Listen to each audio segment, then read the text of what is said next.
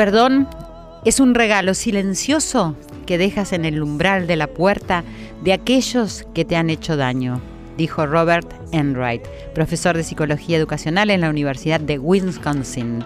Muy buenas noches, queridos amigos, muy feliz. Esto es Corazón Valiente desde Radio Nacional, la radio de todos, donde nos reunimos una vez más en esta cita impostergable para los corazones un espacio para relajarnos, un recreo, puedo decir yo, para distendernos, para escuchar linda música, sobre todo reflexiones y abrir los corazones a nuevos valores que garantizan un bienestar para todos. Para todos los que queremos vivir con esperanza, ¿cierto? Con alegría, con fe y tirar para adelante, más allá de todo lo que está sucediendo, porque todos sabemos eso. Y sobre todo, entendiendo que la impotencia que nos provocan muchas situaciones de injusticia, de violencia, de necesidades, de pobreza, etcétera, etcétera, etcétera, todo eso, nos tienen que estimular para accionar. Algo siempre se puede hacer, ¿cierto? Desde nuestros lugares de ciudadanos, reclamando, actuando, trabajando a pesar de todo, trabajando, sí, trabajando y produciendo y sirviendo, porque esa es la manera de salir adelante y de avanzar y de vivir. Se da por hecho que una situación adversa en nuestra vida, ya sea una crisis económica, una enfermedad, la pérdida de alguien querido, la pobreza, van a aparecer conflictos que tenemos que afrontar. Yo creo en las personas que no rehuyen a los problemas, sino que les buscan soluciones. Algo que va unido a una buena inteligencia emocional, ¿cierto? Ya que el conflicto es parte de la vida y por ello es clave aprender a gestionarlo con la mente y con el corazón. Porque resolver conflictos no consiste solamente en enfrentarse a ellos, sino que también supone saber tomar las mejores decisiones. Tener fuerza en una situación crítica no supone solo sobrevivir a la misma, sino saber recuperarse e incluso salir reforzado. La resiliencia, esta palabrita, ¿no? Esta palabra es la capacidad que tenemos todos los seres humanos para hacer frente a las adversidades de la vida, para superarlas y para ser transformado por estas situaciones de una manera positiva. Es decir, que esto sería el proceso por el que somos capaces de adaptarnos de la mejor manera posible a la adversidad. Y esto no quiere decir que no sufrimos, no, o que no sintamos angustia, ya que el dolor y la tristeza es algo natural también en las personas que sufrimos grandes adversidades o que vemos también alrededor nuestro tanto caos, problemas en la educación, un rumbo incierto, bueno, millones de cosas que todos los días eh, nos cuentan y nos dicen y las noticias hacen mucho hincapié en eso. Pero está comprobado que esta es una buena noticia, que todas las personas podemos desarrollar esta resiliencia en una situación extrema. Siempre el tema de la voluntad para mí es un factor determinante. A veces cuesta, es cierto.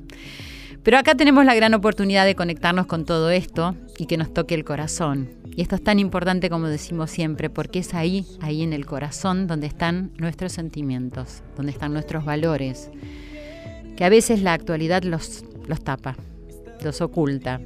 Pero acá, acá sí que es un lugar seguro para ser valiente, para abrirte a una nueva posibilidad y a una nueva mirada sobre vos mismo, sobre la vida, que seguramente va a contagiar a los demás. Es valentía y autoconfianza esto. ¿Te suenan estas palabras? Quiero que resuenen ahí en el corazón. Para afrontar todos estos retos, desde luego, parece claro que hay que tener otras dos cualidades claras. Estas que acabo de mencionar, que son ser valiente y la autoconfianza. Y ser valiente no implica no tener miedo. precisamente saber enfrentarlo y tener autoconfianza, es decir, confiar en que somos capaces de enfrentar todos esos temores.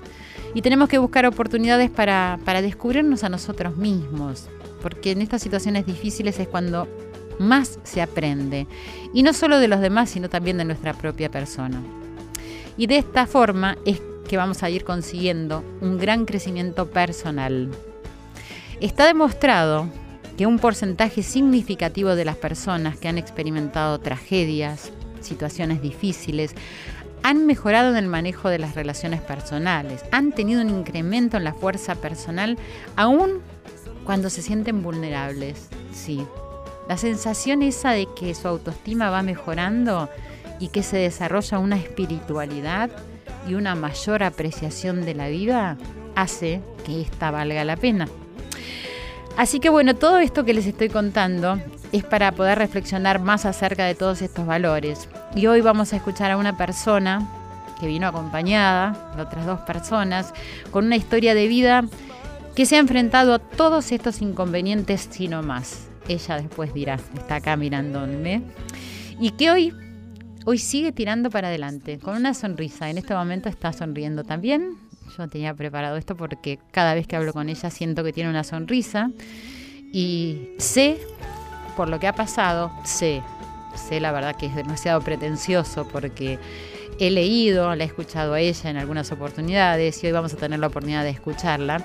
Se ha venido a la radio desde muy lejos con sus amigas, compañeras de trabajo, para seguir luchando por sus objetivos para conocernos, pero para seguir luchando por lo que están luchando, para que podamos utilizar nuestro medio de comunicación, que es la Radio Nacional, para un buen fin, que eso es muy importante, a, quien les estoy muy agradecida, a todos los dirigentes de esta radio. Me han llenado de regalos, que me enojé un poco. Se ve que no sé recibir tantos regalos, pero acá las tres me están sonriendo. Y no quiero adelantar lo que me regalaron para no adelantar tampoco quiénes son, ya lo voy a contar. Quiero agradecer a mi hermoso equipo de Corazón Valiente, a mi productora Irene Rust, a Ale Segade, a Esteban Villarrual un beso para cada uno de todos ellos. Y gracias a toda la audiencia que nos escucha, que nos da tanto cariño, tanto afecto, que nos dan sus opiniones también, que las tomamos además para seguir haciendo este programa. En toda la República Argentina, con las 49 emisoras que tiene Radio Nacional. Y en el resto del mundo, en todos los países que siempre me escriben las seguidoras de Joel Ansaldo, a mi querido Joel Ansaldo, que está sonando detrás de mi voz en este momento, a su familia. Y además, hoy bajando la aplicación podcast, se pueden descargar este programa y todos los programas que quieran en cualquiera de sus dispositivos y también nos pueden escuchar. Así que gracias también por los comentarios del programa anterior. Quiero decirles que fue un tema muy delicado hablar del valor de la democracia y que es importante escuchar las voces de todos los que podamos, en todos los aspectos y en todos los temas, para poder ejercer nuestra libertad de ideas y de opiniones. Digo porque, es quizás es controversial, pero la propuesta de este programa es no decir cómo son las cosas, sino sugerir a través de reflexiones mías, de los invitados, de las distintas voces, para que cada uno de ustedes pueda sacar sus conclusiones. Así que gracias, muchas gracias como siempre. Y les repito las redes, porque como dice nuestra querida Mirta Legrand, el público siempre se renueva. Entonces eh, es arroba nacional AM870, arroba Silvia OK es mi cuenta de Twitter y de Instagram. También me pueden seguir en mi fanpage que es Silvia Pérez Sitio Oficial. Nos pueden escuchar por Cablevisión en el canal 955. Encendés el televisor, pones canal 955 si tenés DirecTV, canal 976 o también nos puedes escuchar en radionacional.com.ar. Pero acordate de bajarte la aplicación podcast. Ahora nos vamos a una pequeña pausa y ya venimos con nuestras invitadas de hoy. Corazón Valiente. Con la conducción de Silvia Pérez. He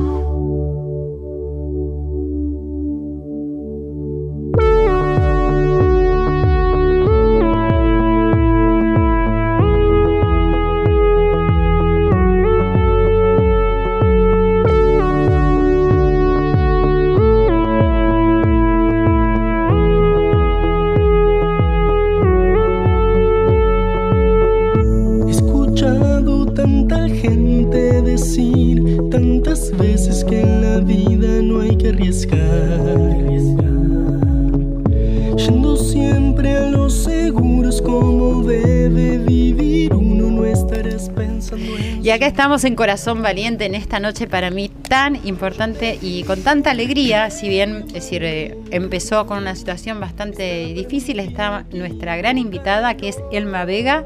Muchísimas gracias Elma por estar acá. Un placer conocerte finalmente en persona porque nos hemos hablado mucho por teléfono, hemos hecho una nota el año pasado. Gracias por estar acá, de corazón te digo. Y Elma me ha traído una muñeca, porque bueno, Elma es muy conocida por esta frase, Elma y sus muñecas, que ahora vamos a contar su historia. Tengo una muñeca que ya la van a ver porque la voy a publicar en todas las redes sociales, eh, que hace ella con un grupo de gente y está acá también Marta Álvarez. Hola Marta, ¿cómo estás? Acércate a un micrófono para que te pueda escuchar. Hola, Sil, ¿cómo estás? Muy bien, gracias por estar acá. Que es la diseñadora de toda la ropa de estas muñecas, entre otras cosas, porque es diseñadora. Y también está Patricia Chazarreta. ¿Está bien? ¿Lo dije bien? ¿Cómo estás, Patricia? Gracias. bien. Bueno, muchísimas gracias y además me llenaron de regalos, me trajeron pero, eh, un suéter, unas calzas que también fabrican, un poncho con una... Todo lo van a ver porque me voy a llenar de fotos en todas las redes. Y bueno, mm, me costó aceptar un regalo, tema para mí para analizarlo, pero la verdad que estoy muy feliz que estén acá con, con todos nosotros y con esta audiencia enorme que tenemos de corazones valientes que son una- un amor y ya lo van a ver en las redes sociales. Elma querida, Elma ha sido condenada a- en, el, en el año 2013. 2013, En el Silvia. año 2013, primero cinco años de prisión. Ella ya era abuela de cinco nietos. Y ahí estuvo en un penal, es decir, se dijeron muchas cosas por, los cuales, por las cuales fue condenada, pero eh, creo yo, según he leído, que ninguna de ellas es cierta. Eh, sin embargo, Elma supo aprovechar esta situación tan dolorosa, quizás injusta, creería, ahora vamos a charlar acerca de esto, y ella no solo salió adelante, sino que generó el interés de las instituciones del Estado, del gobierno, de nuestro jefe de gobierno, de nuestra querida María Eugenia Vidal, de muchísima gente más que en- a lo largo de esta noche vamos a ir contando, que la empezaron a apoyar y tiene una empresa, tiene una empresa realmente podríamos decir, pero no voy a contar yo nada de todo esto. Quiero, Elma, que más allá de que sé que lo has contado mu- en muchos medios y en realidad el objetivo es que se sepa y que puedas inspirar a la gente en muchísimos valores de los que estuve hablando en la introducción. Quiero que me cuentes qué te sucedió en aquel 2013. Bueno, buenas noches en primer lugar a la audiencia. Agradecerte a vos también por recibirnos. Nos encanta estar acá con vos, Gracias. conocerte personalmente, Un honor. más allá de que somos seguidoras tuyas de toda la vida, Gracias. admiradoras tuyas. Un honor para mí que estés acá. Gracias. Y también ustedes. Bueno, sí, en realidad esto me sucede en el año 2013, en el mes de junio. Eh, me armaron una causa por narcotráfico. Este, fui a parar derechito a la cárcel. Eh, en el transcurso traté de defenderme y demostrar pruebas que tenía a favor mío ¿Quién te armó una causa? la policía. Este, en realidad una cúpula de, de policías que había que hoy ya no están en una comisaría cercana a mi casa. Eh, yo sabía que había mucha corrupción en ese lugar y quise sacarlo ¿Por a qué? la ¿Porque luz. la veías? La veía. La filmaba, sacaba fotos ¿Qué veías? de esa corrupción. eh, sacándole plata a chicos que andaban arriba de una moto sin un casco, sin un registro. Muchas veces intervine eh, en esas discusiones con chicos que estaban parando en la calle y les dije que no tenían que sacarle plata a la gente, que tenían que redactar una multa y ellos ir a pagarla al lugar que correspondía al municipio.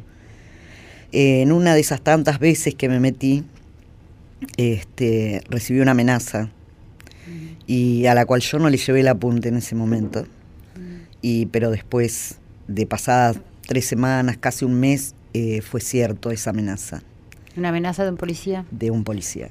¿Qué te dijo que Este, que me dijo que mm, ya iba a tener novedades de él, noticias de él.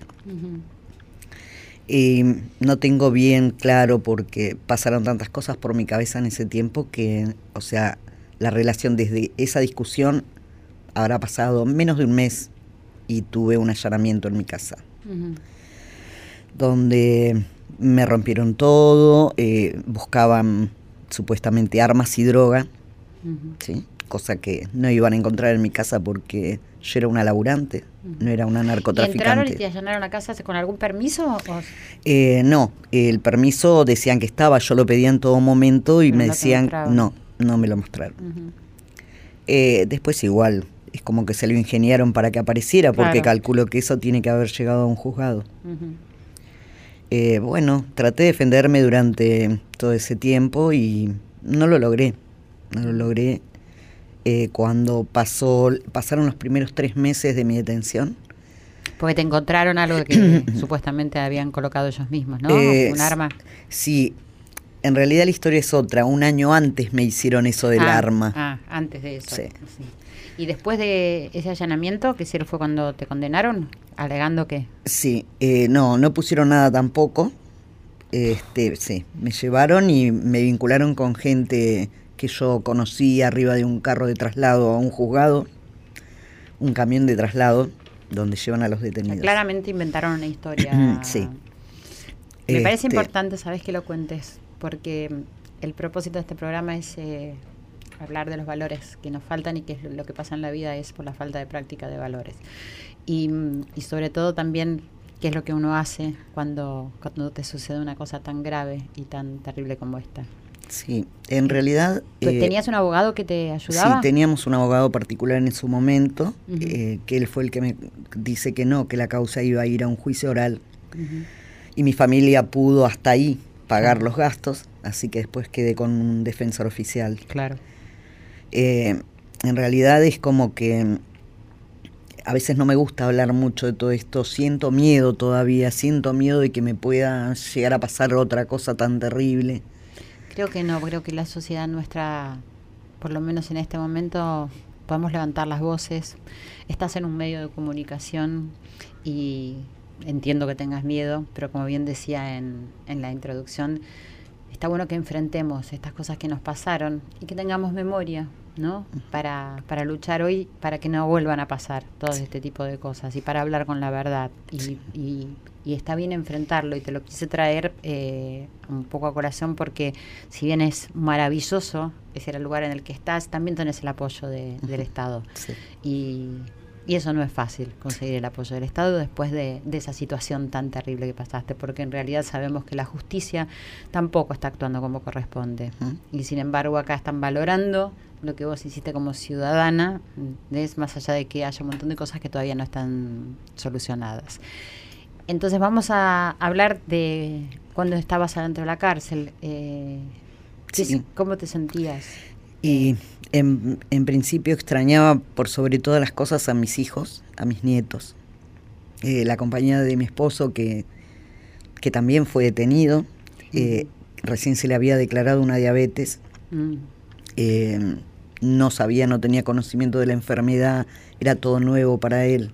Lo llevaron muy mal, dejé una nena de 11 años en su momento. una de tus hijas. Sufrió muchísimo. Eh, perdón. No, es decir, eh, es lógico que te sientas así. Pero eh, hablemos de, del paso bueno, de decir, ya con el estado en el que estás, es decir, que te llevé a este lugar, eh, sentimos, sentimos todos los corazones valientes que seguro que están unidos acá con nosotros porque, porque nuestra audiencia es así y porque nos quiere y te abrazamos para que digas cuál fue el primer paso cuando decidiste, bueno, yo voy a hacer algo con esto que me está sucediendo. Estoy acá adentro, tengo la impotencia de no poder eh, hacer nada para poder salir por el momento y, empezaste a dar un paso para, para sobrevivir, digamos. ¿Cuándo fue? Bueno, cuando a los tres meses de estar en la cárcel, eh, el abogado me dijo que iba a ir a un juicio oral. Eh, le dije, ¿cuánto tiempo? Tendría que estar acá un año y quizá un poco más. Hoy lleva mucho tiempo más esperar un juicio oral. Eh, le dije, bueno, no hay otra, no. Eh, volví, volví al pabellón y, y, me dije, de acá en adelante tengo que hacer algo productivo, ocupar mi mente y sacarle provecho a todo esto. Hasta ahí entonces yo todavía no trabajaba dentro del penal. Pero sí concurría a, cla- a clases que daban de inglés o, o algunas otras clases. Hay una universidad dentro del penal Ah, y iba porque tenía que ir, quería ir, quería saber cómo era la vida ahí adentro porque claro, me iba a tocar estar un tiempo. claro. Este, y pasaba siempre por un taller, un taller de trabajo que era de muñequería. Y veía cada cosa preciosas que había. Me imaginaba eh, poder regalarle a mi hija y a mis nietas Sí, una de esas muñeca. muñecas. Ajá. O alguno de esos muñecos que se veían, porque se hacía de todo tipo, muñecos de, de peluche. Este, bueno, saqué audiencia al jefe de trabajo. Yo estaba alojada eh, en un lugar donde se dice población eh, y pedí audiencia para que me consiguieran un lugar donde yo pudiera trabajar, estudiar. Y, o sea, es otra vida, es otra vida más tranquila, o sea, hay otro, otras reglas dentro Pero- del mismo tenés- penal. Sí, pero tenés que hacer un trámite para que te otorguen esa posibilidad. Sí. Este, bueno, mi conducta me ayudó. Ajá. Eh, me dieron un espacio en el taller de muñequería donde, eh, bueno, tuve que mentir un poquito diciendo que sabía que era una experta trabajando en máquinas de coser. Ah, qué genio.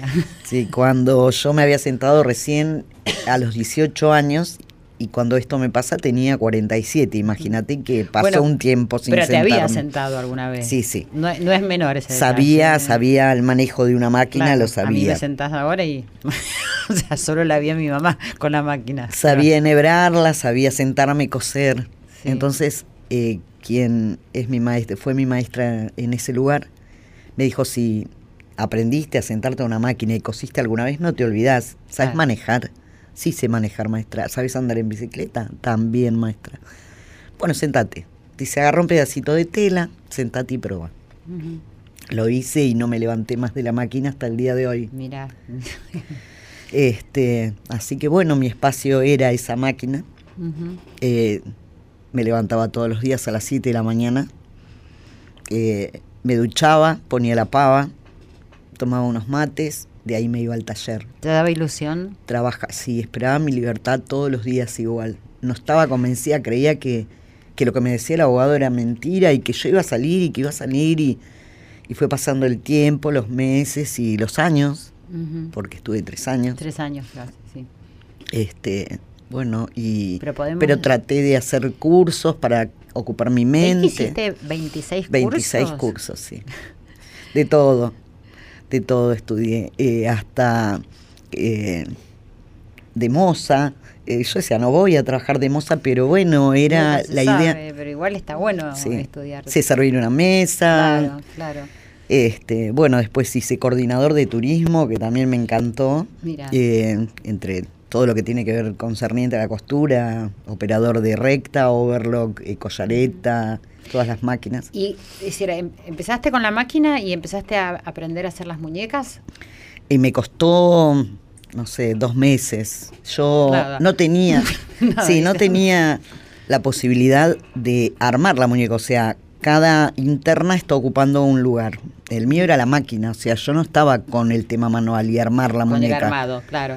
Pero, o sea, de donde yo estaba sentada, ubicada, se veía todo el proceso del armado de la muñeca, o sea, y lo fui incorporando. Después, este, una chica quería regalarle a una de sus sobrinas y me dijo, si yo te hago traer el material, ¿vos me podrías hacer? Sí, te hago. Me trajo cualquier cantidad de material, más que para hacer una muñeca.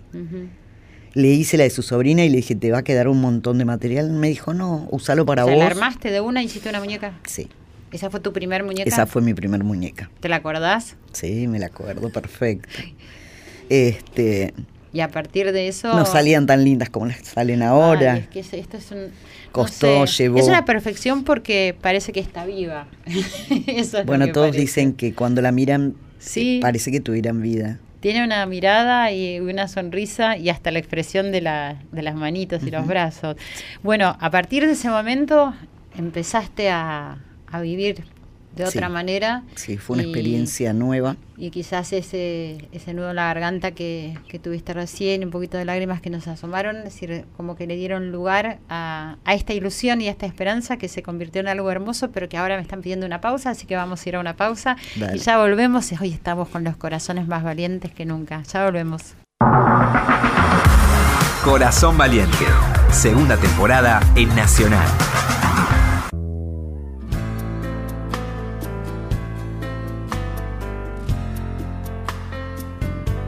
Corazón Valiente, con la conducción de Silvia Pérez.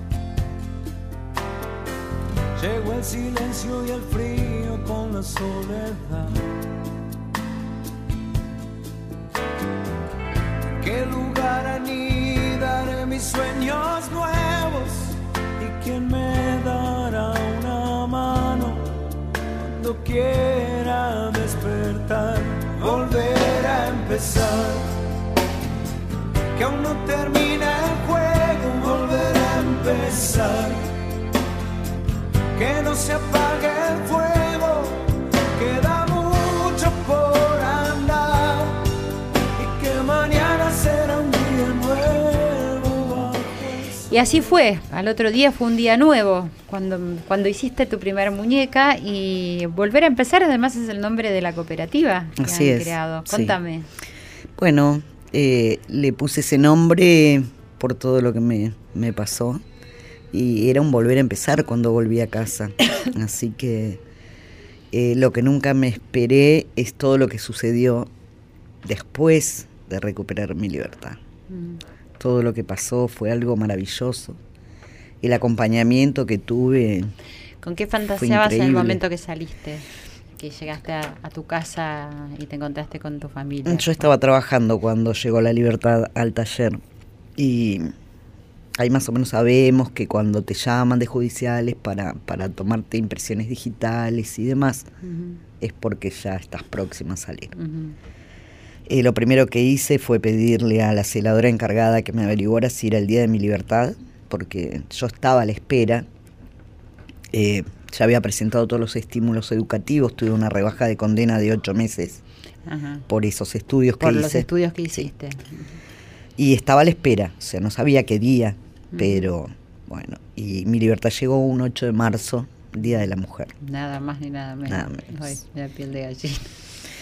Así que imagínate que esa fecha es imborrable de mi mente. Y pude llamar a mi familia y me vinieron, me fueron a buscar, fueron al, a buscar. al Ujú, penal. ujú.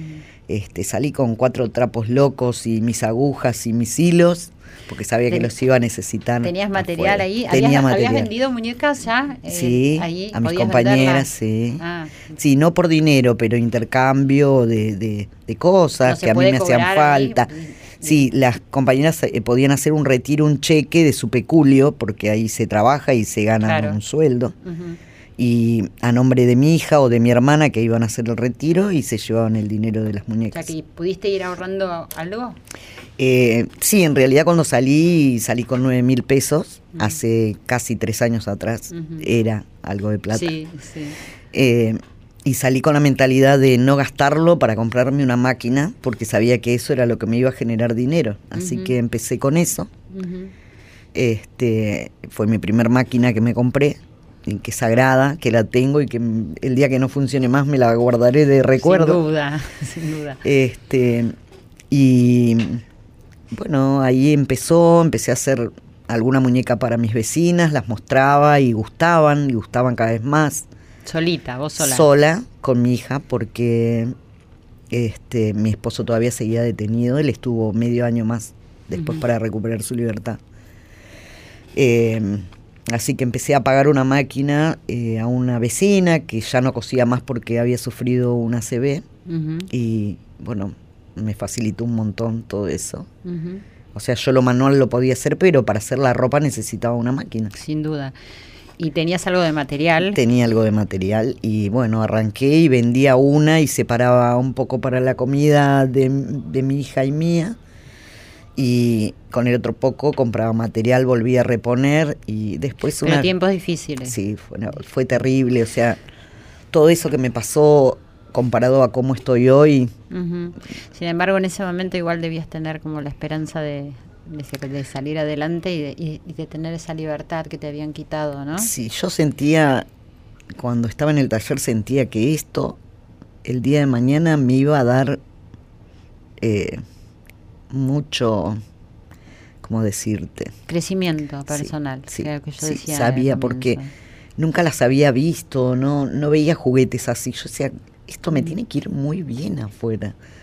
Era como un presagio. Claro, claro, claro, claro. Y bueno, así fue. ¿Y mm, cómo llegan Marta y Patricia acá? a tu Bueno, vida? Patricia es la presidenta de la cooperativa textil. Ah, ¿vos sos la Esa presidenta? es la presidenta. Contame, amiga, mira, eh, acércate el micrófono. eh, amiga de años. Amiga de ella de, Sí, sí. de, de toda la vida. Y sí, después un día la fui a visitar y, y bueno, y empezamos con, con el tema de las muñecas, con cosas. Para armar la cooperativa. Claro, sí. Y bueno, y después me puso de presidenta. ¿Y qué, y qué, cuál es tu trabajo? ¿Qué es lo que Y haces? ahora es- no es mucho porque tengo problemas con la vista, pero bueno, es, es llenar, hacer cosas. No me puedo sentar en una máquina ahora. Los trámites, digamos. Claro, que, que es y bastante, ¿eh? No digas no es mucho porque si no hay, no hay alguien que haga eso, Claro. es decir, es difícil Sí, ir sí, para adelante. Todas esas cosas que siempre andamos. O sea, estás en la parte administrativa, También, podríamos sí, decir. Bueno, y vamos a hablar un poco con la diseñadora de moda de, de las muñecas de Elma. ¿Cómo llegás a, cómo se conocen con Elma? Bueno, eh, una vez... Levanta eh, las cejas, yo voy diciendo, como esto es radio. Sí, bueno, eh, fue una reunión que hubo como mm, de cooperativa a cooperativa, con una cooperativa que era de capital. Eh, me llevaron a mí a, a una reunión. Como yo soy profesora, yo enseñaba, donde yo estaba, enseñaba. Entonces este, enseñaba a los chicos que salían de los penales Ajá. que era mi misión eso, enseñar a los chicos que salen de los penales. para Elegiste eso. Sí, Oh, sí, sí, sí, por mi oficio, eh, porque yo soy profesora, entonces... ¿Profesora de qué? De corte y confección. confección. ¿entendés? Acá me, me, me fui más... Sí, sí. Mi título es profesora de corte Claro, y claro. confección. Entonces, este, de ahí me vine a lo de Elma, a la reunión, y empecé a, ahí a tener trato con ella, pero yo seguía trabajando en otro lado. Y después, un- bueno, un momento malo del otro lado, y le comenté a ella, porque no la conocía yo, a ella la conocí en esa Claro, reunión. sí, sí, entiendo. Y me dijo, venite, Ujú. venite acá, que acá tenés un lugar y podés hacer lo que vos quieras. Y bueno, desde ese momento que vine ya va a ser un año, ¿no? Ya va a ser un año. Hace un año que estoy ahí, estoy bien, me siento cómoda y hago lo que yo quiero. Y, empezaste- Que- ¿Y qué es lo que, lo, qué es lo que haces?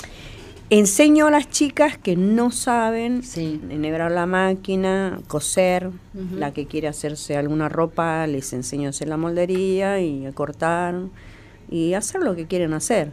Y después mayormente la ropa de las muñecas, que para que no salgan siempre con el mismo vestidito, Claro, siempre obvio.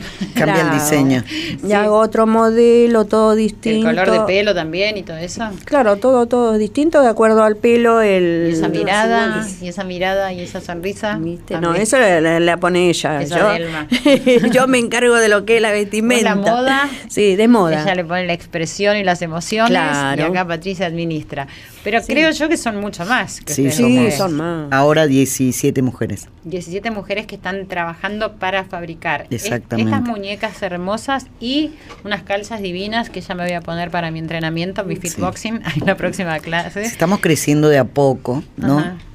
Este, tratamos de todo, cada manguito que agarramos, este, poder invertirlo, en Invertirlo. telas.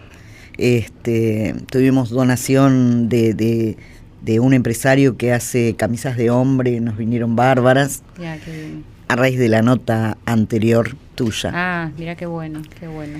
Y en relación a esto de las notas, Sí. eh, es decir, sé que te ha ayudado mucha gente, o por lo menos, eh, es decir, ayudar ya es como dar a conocer todo, Sí. toda esta historia para lo que digo siempre, ¿no? Para inspirar a seguir adelante, porque es decir, tu situación tan difícil, es decir, puede compararse con la de cualquier persona en la vida que puede tener una situación similar, peor, mejor, no importa, pero que por ahí se queda sentado simplemente también mirando todas las dificultades que tenemos en el país, ¿no? Que a Sí. veces uno dice no, ten- no tenés ganas de seguir adelante y nuestra misión, que acá la desean aceptar todos, que espero que sí, es decir que siempre hay un camino para andar. Y entre ellos eh, hay una persona muy importante y muy querida en nuestro país que, es decir, que te ha ayudado mucho. Quiero que escuchemos el audio y ahora vos me vas a contar cómo sucedió eso. Dale. Hola, ¿cómo están? Quiero mostrarles esta muñeca que es un regalo, es un regalo que me hizo Elba. Elba es una mujer que fue condenada como mula de, narcotráfico, como tantas mujeres que son explotadas en su pobreza por los narcotraficantes, pero ella tenía un talento, sabía hacer muñecas y nosotros la acompañamos para que pudiera hacer muñecas y pudiera ganarse la vida haciendo eso. Y ella me mandó esta muñeca de regalo. Gracias, Elba, gracias por mostrarnos que uno aún en las peores situaciones no se da por vencido. Bueno, es muy importante y le, le facilitaste parte del discurso a nuestra querida gobernadora María Eugenia Vidal, porque con tu ejemplo, por eso digo que se lo facilitaste, ¿no? Porque si, si creemos las personas mucho más en las acciones que quizás en las palabras. ¿Cómo llegaste a hacerle una muñeca y que la recibiera y que te la pueda agradecer? Bueno, todo empezó por Patronato de Liberados. Yo después de recuperar mi libertad seguí firmando por un tiempo hasta que se cerrara mi causa. Eh, a raíz de esa visita a Patronato de todos los meses, conozco gente de la Subsecretaría de Derechos Humanos y un integrante eh, al cual conocí por una reunión este, me propone hacer una muñeca para la gobernadora. Eh, me emocionó en el momento que me la pidió y le dije, sí, va a ser la mejor.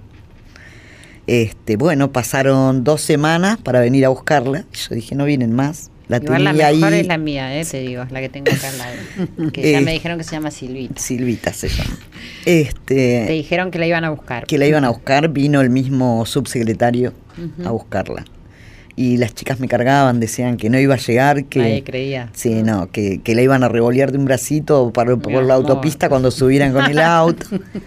Este, y bueno, al, no sé, habrá pasado una semana más o menos y el subsecretario se la lleva a María Eugenia Vidal. Este, y ella me hace el agradecimiento en las redes. Eh, también estuvo el jefe de gobierno, eh, Carrió y, y Vidal en una conferencia de prensa y se paseaban mi muñeca y yo no lo podía creer que mi muñeca esté ahí en el medio de la nota, pero bueno, fue todo como, como muy mágico lo que me pasó a partir de que esa muñeca llegó ahí. Después vinieron todas las bendiciones. Y eso fue un punto de inflexión para que la gente se enterara de, de este emprendimiento. Sí, ¿no? sí. Después, bueno, eh, salimos en los diarios. Este Guillermo Andino también nos fue a hacer sí. una nota Ujú. a Fue- la allá, cooperativa. ¿no? A la cooperativa. Sí, que ahora esperamos tu visita. Ahora tengo que ir yo sin ninguna duda. Este, sí, la verdad que, que todo fue algo que pasó muy rápido, muy rápido. Tuvimos la propia visita del presidente de la Sí, Nación. ujú, lo vi también que está ahí en YouTube si la quiere ver la Sí. gente. ¿Y por qué Con crees? fecha 8 de junio está. Bastante redes, sí. reciente. Sí. Elma, ¿por qué crees que tuviste esta, esta suerte, este privilegio y toda esta ayuda? Sinceramente. Yo pienso que Dios me está bendiciendo por todo el sufrimiento que yo tuve. Y está bueno decirlo, Sí. ¿sabes? Está bueno como aceptarlo y, Sí. y reconocerlo. Creo muchísimo en Dios. Le clamé a Él muchísimas veces estando en la cárcel y, y quizá no fue pronta mi libertad, pero llegó el momento de, de volver a casa y bueno, me bendijo por este lado, ¿no? Y también por las consecuencias de las acciones, ¿cierto? Porque te dedicaste a estudiar, te dedicaste a trabajar, hiciste un montón de cursos y, es decir, y tampoco esperaste este resultado. No, ¿no? Porque nunca, camino- nunca me lo imaginé jamás. Claro, y yo digo, creo que las cosas llegan cuando uno no está pendiente de buscar un resultado, sino cuando uno camina, acciona con amor. Con fe, con esperanza y atraviesa, atraviesa las situaciones, que es un poco lo, lo que estamos tratando de, de decir y que se sienta, que todos tenemos dificultades, todos, y aunque sean injustificadas para el otro, para el que las está sufriendo, es una dificultad. Y, y lo que hay que hacer es nada más que levantarse. Y a veces ayuda a acompañarnos y escucharnos y, y sentirnos que, que en realidad todos somos iguales, que hay distintas escenografías en las que vivimos, pero que somos iguales. ¿Qué necesitas en este momento? ¿Qué necesitan? ¿Qué están desarrollando? Porque Nosotras, sé que están ahí con los Papá Noel también. También estamos haciendo, sí, Papá Noeles. Eh, nos están ayudando diferentes ministerios en compra de muñecas. Ministerio de Desarrollo Social, Ministerio de Justicia también. Para el Día del Niño hicimos 500 muñecas. Una parte de esas 500 muñecas fueron para los hijos de las mujeres que están detenidas en diferentes unidades carcelarias. Este, que para mí era también ¿Y eso quién lo organizó? ¿El estar ministerio? haciendo, sí, por, por Patronato de Liberados también llegamos a ese lugar. Ajá. Este, a raíz de la visita, te quería comentar del presidente, una emprendedora uruguaya nos viaja al día siguiente. Eh, se contacta con Marta y conmigo y nos propone trabajar en un emprendimiento de ella, que está buenísimo, pero, o sea, nosotras no podemos Porque nos- hacer ese trabajo. Contá cómo es el emprendimiento. a Nos falta la máquina de bordar porque la muñeca, eh, como tenemos que ¿Cuál es la propuesta del, del emprendimiento? Es hacer la, la cara de la muñeca. Son en muje- eh, mujeres que marcaron la Marcaron historia la en miniatura. Ah, mira qué lindo. Ajá. Y eso les propusieron a yo- ustedes hacerlo. Claro. Sí. Qué bueno. Eh. ¿Y, ¿Y cuál es la dificultad? Eh, no tenemos, no contamos con la bordadora que Una no máquina bordadora. Sí. ¿Cuánto bordadora. cuesta una máquina bordadora? Y está- ¿Sabemos? Está, sí. Está bastante cara. ¿Cuánto es cara? Lo podemos decir. sí, digámoslo. Y, Ya preguntamos nosotras, 200. 295 mil pesos. y que alguna empresa que la, la- la fabrique. Vamos a pedirle. Sí, no, no, no tenemos. Nosotros fuimos a averiguar eh, presupuesto a un lugar donde venden máquinas, o Ajá, sea, pero no llegamos a la la, gente que empresa. la fabrique. Bueno, es decir, lo, lo que necesitan acá es una máquina bordadora. Una máquina bordadora para poder llevar adelante un emprendimiento que le va a dar trabajo a muchísima gente, que le va a dar alegría a mucha gente que Vamos a poder eso. sumar más gente porque Claro, imagínate que porque van a necesitar esto va a crecer, sí. Sería en la primer tanda, nos piden 3.000 muñecas. O sea que si estuviera ya la máquina, es decir, ya tendrían que- para realizar, con lo cual tendrían que contratar más gente para Sí, trabajar. sí. Pero ya con la garantía de que tienen, es decir, vendidas esas Ujú, 3.000 sí. muñecas. Bueno, a todos los oyentes en toda la República Argentina y en toda Latinoamérica que nos escuchan, en Estados Unidos, en España, queridos amigos, y si no conseguimos una máquina bordadora, es decir, hay un plan de acción que a veces es muy fácil, que tiene que ver con 10 pesos cada uno de nosotros con 20 pesos, si somos muchísimos, capaz que podemos comprar esa máquina bordadora. Si yo tiro ideas, pero necesitamos que llegue una máquina bordadora cuanto antes, por- para no perder la posibilidad, también, ¿cierto? Sí. Y después esas muñecas serían para acá o para Estados Unidos. Eh, mira, Para- ella tiene eh, pensado entre, o sea, ya está toda la, su línea armada porque ella viajó a hacer un máster en Estados Unidos. Eh, ¿Es uruguaya esta mujer? Es Sí. uruguaya. Eh, ¿Y ella una- fabrica muñecas también? eh, no, no, no. no. Ella no fabrica. Ah, ella sí les propone esto porque sabe que ustedes Claro, sí fabrican las porque muñecas. nosotros, Ah, eh, Sí, en Uruguay ella no encuentra mano de obra, o sea, vino a buscarla acá, Argentina. Vino a buscarla a Sí, Elma. a Elma. Al volver a empezar. Exactamente. Eso también nos pareció algo yo le, maravilloso. yo le decía a ella que bueno, si Uruguay saca las muñecas esas, nosotros ¿por qué no lo podemos hacer la de, de acá de Argentina, Claro. las mejores eh, de A ver, ¿a quién? Y ¿A quién harías, ella, Silvia Pérez? Claro, está A ella, está Susana, pero eh, sí, a Susana, Susana, Mirta, a- Mirta, a muchísima eh, gente, ¿cómo a María? Eugenia. María Eugenia. Claro que sí. ¿Solo gente. todas mujeres o pueden hacer también muñecos de hombres? Por ahora mujeres. Por ahora vamos con mujer, me encantó. Marta lo dijo sin pensar. Por, Por ahora, ahora vamos mujeres. con mujeres, está Sí, muy bien. sí, que esperen sí, los sí. hombres ahora que Ajá. vamos nosotros adelante. Bueno, mujeres. vamos. La, la primera campaña que tenemos que hacer es o juntar ese dinero para comprar la máquina bordadora o esperar que seguramente hay alguien, hay alguien en, en este país o en algún lugar del mundo que puede colaborar para que tengamos cuanto antes esa máquina bordadora. Y quiero preguntarte, Elma, eh, ¿Cómo surge ahora lo de hacer los Papá Noel también? ¿Por encargo, porque les piden o porque ustedes están ampliando esta empresa? No, el año pasado hicimos algunos, sacamos fotos, los tenemos en la página, Ajá. nuestra página de Facebook. La Sí, ahora vamos a ver cómo se puede comprar todo. Este, mm, bueno, y gustaron muchísimo, los mostramos a esta misma gente que nos hizo la compra para el Día del Niño, eh, le mostramos la, eh, las- le llevamos las muestras de Papá Noeles y gustaron, así que ya nos encargaron con tiempo porque estamos, viste, ya un mes Porque, prácticamente claro, de las muy fiestas. poco. ¿Y cuán- cuánta gente me decís que tenés trabajando? 17. O sea 17 que además mujeres. de emprender este, esto y poder salir adelante, le diste trabajo Sí. a toda esta gente. ¿Y dónde? ¿En tu casa? En el comedor por ahora de mi casa, porque también estamos ahí por terminar el local, que nos falta nada, nos falta el piso. Este, y bueno, próximamente yo calculo que en dos semanas lo estaríamos poniendo. Ah, eh, y ya ultimar detalles como la colocación de alguna llave para conectar las máquinas. ujú. ¿Y cómo está tu familia? O sea, pues hablamos mucho de todo lo que pudiste lograr en, un lugar que tiene que ver con, con la lucha y con un emprendimiento laboral.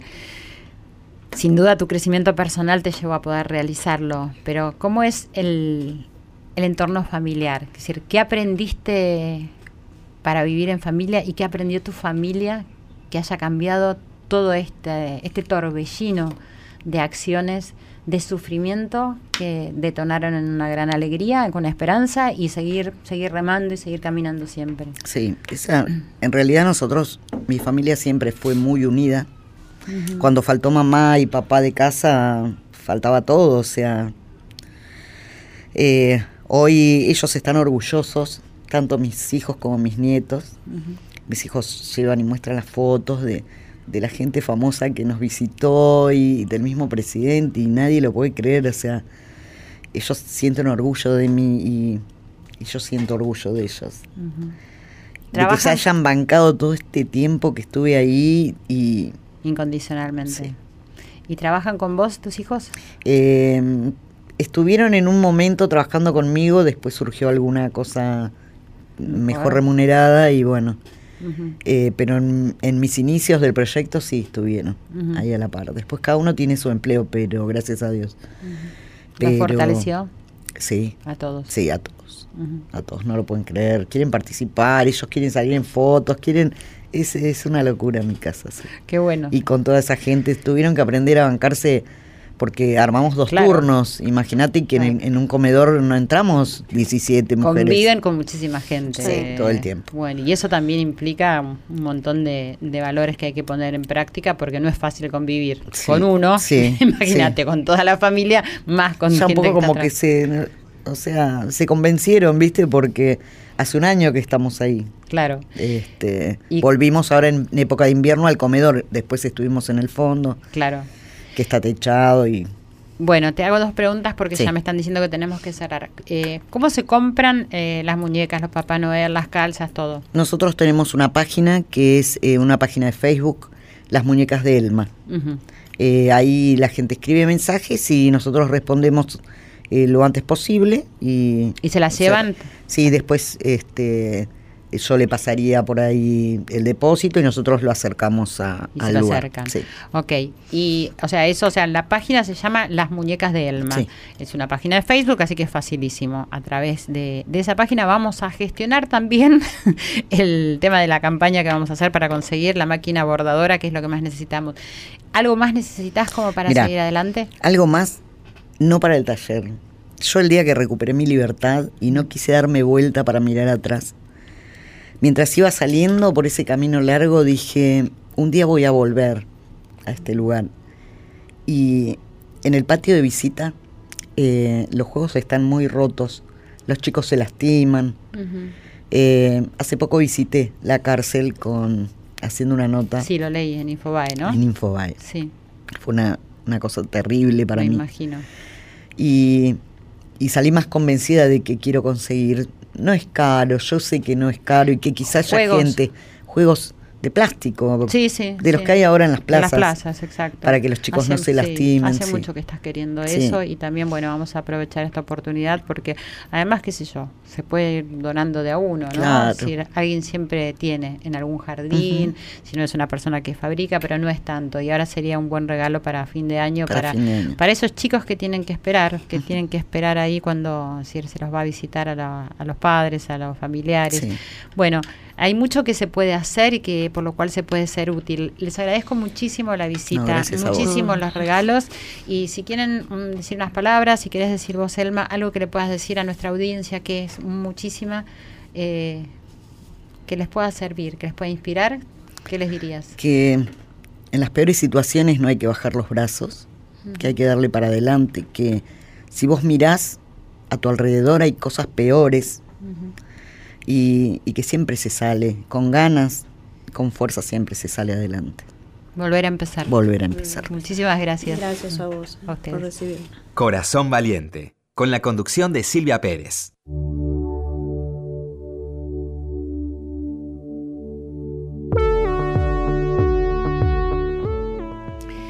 Y así llegamos al final de nuestros corazones valientes, por lo menos de, en esta transmisión. Que sigan abiertos nuestros corazones. Una gran bocanada de aire para, para este momento que hemos pasado. Eh, muy emotivo, muy emotivo, se emocionó mucho. También creo que le agarró tristeza el recuerdo, que es lógico. Pero cuántos valores, ¿cierto? Eh, ayudar, servir, perdonar, resentimiento, no, agradecimiento. Eh, me parece sumamente inspirador. Eh, muchas veces estuve en contacto con ella, eh, tratando de ayudar. Es decir, mi lema siempre es ayudar a ayudar, que, que es muy importante eso.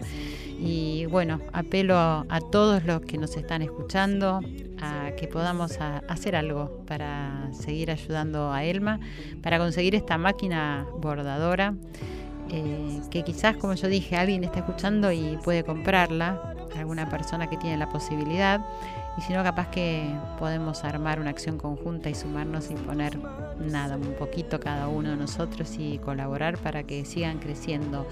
Y saber que se puede crecer, que se puede crecer personalmente, que se puede abrir el corazón y cuando se abre el corazón se trabaja, se trabaja, no se para, porque nos quejamos, no, trabajamos se abre el camino, se hace camino al andar, queridos amigos.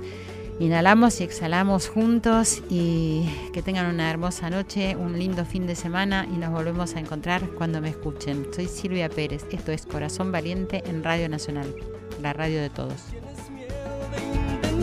pues la suerte siempre ha estado para unos pocos